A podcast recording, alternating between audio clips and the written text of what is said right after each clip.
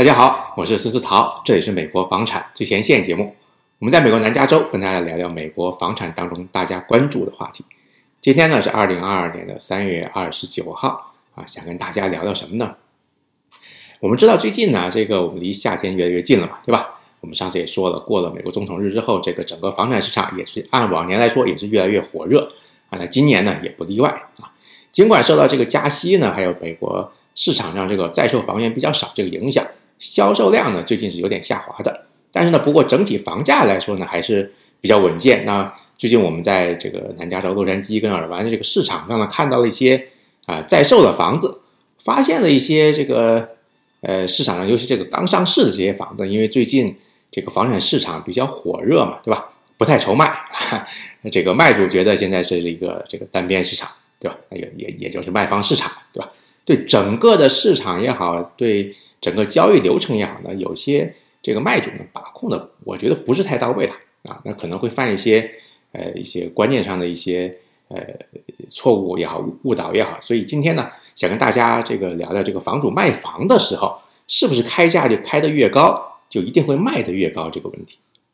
在我们现在这个互联网时代呢，不管是普通人买房也好，还是房产经纪。啊，那我们获得房产信息啊，这房源信息最及时的这个手段，这个渠道，那就是 Internet 那个有一个网络嘛，对吧？区别在于呢，这个买房人看的是这些呃这个房产网站或者房产这个 App，比如 Zillow、Redfin 啊这些 App。那我们房产经纪看的呢，是我们的 MS 房源系统啊，因为这个 MS 的房源系统，它里面的房源是最及时的，里边的关于房子这个内容呢，也是最详尽的。那当然，我们的客户。我们也会通过这个邮件呢发这个 MLS 这个房源信息给他啊，当然是根据他告诉我们他这个筛选的条件，他想找的房子这个范围。那我们在系统里面找房子的时候呢，首先设定的当然是房价这个价格，它这个 budget 啊。那我们在房源系统里面最近找房子的时候呢，会发现整个上市的这个房子这个开价整体是比较高，而且越来越高啊，而且最近还是这一两个星期我看有些房子开的还不错。呃，非常高，这可以理解嘛？对，这个房子，呃，在市场上房源有限，那卖主呢有一个比较高的价格预期，但是从另外一方面讲呢，开的价钱过高，你首先就会在价格过滤的这个阶段呢，就少了很多流量啊。那换句话说，很多本来可以看见这个房子的人啊，这个因为你这个房价开的高呢，他没有看到这个房子，没有搜到啊，没有留意到。或者呢，很多这个对首次购房者来说呢，呃，看见你这个开价开的太高了，那他们就知难而退了，对吧？那这样你的房子呢，可能就是平白就呃在市场上多待了一段时间啊，浪费了很多呃本来可以吸引到的这个流量啊，但是让其他人产生了呃一些无谓的联想，因为你房子在市场久了，那可能他在想啊，这个房子是不是有问题呢，对吧？如果你听我上期节目，就是三月二十三号的那个。关于是否买房一定要加价的那一期这个呃节目呢，你就知道了，在买房这个跟谈生意有点像嘛，就是个讨价还价的过程。那卖主开价高，那这个情况呢叫具体情况具体分析啊。那一部分卖主因为最近房价在涨嘛，对吧？他的房子也的确是不急卖，可能对吧？想在市场上多等等看啊，这是一方面。但是呢，你要知道这个还有一部分这个卖主。是等着你来还价的啊，因为有人不急卖，那有人就是还是想要卖，对不对？那这时候买房人没有跟他的房产经纪沟通好的话，可能就会错失良机了。那反过来讲，就是说，呃，这些开价过高的这个卖主呢，也就少了很多呃关注度啊。那最直接的影响就是这个上门看房的人不多啊，或者是 open house 来的人也不多啊，那这个就是一个问题了。那么如何才能让看房的人呢比较多呢？啊，那刚才说到了，大部分人呢还是呃最开始还是在网上搜索，或者是房源经纪呢这个提供当地的房源信息啊，开价合理，营销手段得当，那就会吸引到眼球啊，那这是一定的。如果你的这个房子呢，呃，它的定价是在买方的这个 budget，他们这个预算区间内。而且你的这个房子在网上呈现出了这个所谓的这个硬件指标，比如几房几浴啊，面积多大，占地多大啊，符合他的这个买房预期，那么就会有这个意愿上门看房，那这样人就会有啊，一定会。那现在大家在网上看见的这个房子，一般是呃看照片、看视频啊、看文字介绍啊。疫情期间呢，因为很多人他不方便出来嘛，对吧？那可能他更愿意就是说，先在网上先过滤一下，比如说现在还有三 D 看房，就是说这个用三 D 拍的那种有空间感的那个啊那种照片。那关注人多了，那上门看房的人那就会多。那上门看房的人多的话，那呃这个你把你的房子收拾的漂亮一点，比如 staging 啊弄得好一点啊，那你上这个你收到这个 offer 呢，也会相应的按比例嘛，对吧？就会多，感兴趣的人多了，这是个水到渠成。你这个房子呢，卖的自然就好。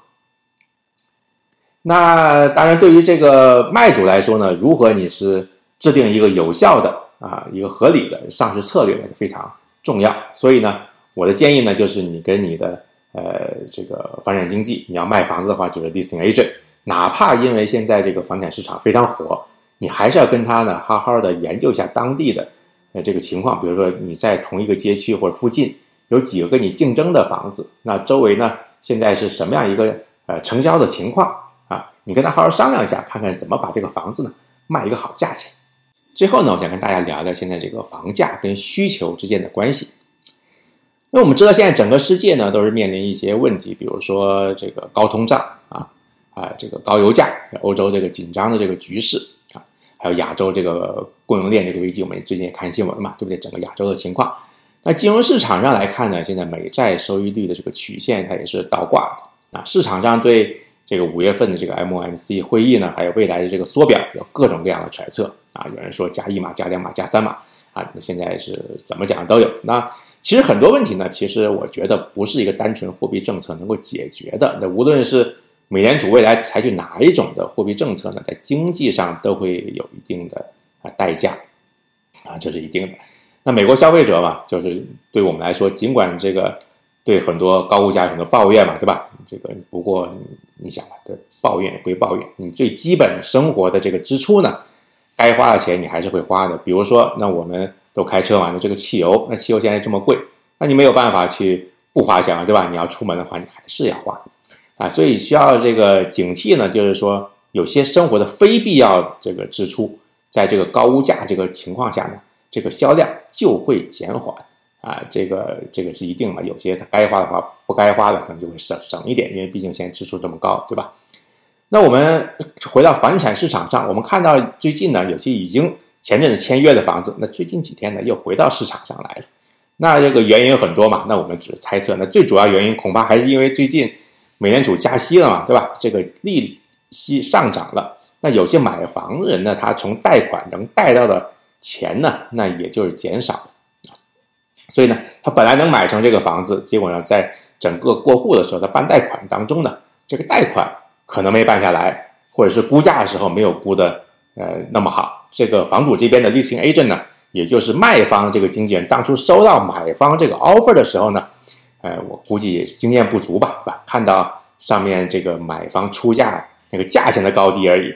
忽略那个 offer 上其他的那些条款。那结果呢，就遇到这个最近市场上这种风吹草动啊，比如说加息了，突然加息，那造成这个房产交易没有办法顺利的进行下去，那会就会你看最近有些房子又回到市场上，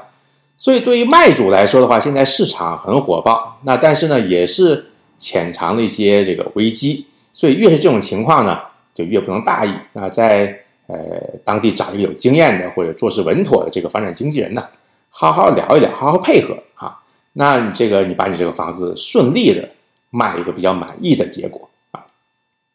那好，今天呢就是呃最近看房嘛，看到一些房子回到市场上，想跟大家聊一聊这个话题。那我是孙思桃，这里是美国房产最前线节目，我们下期再见，拜拜。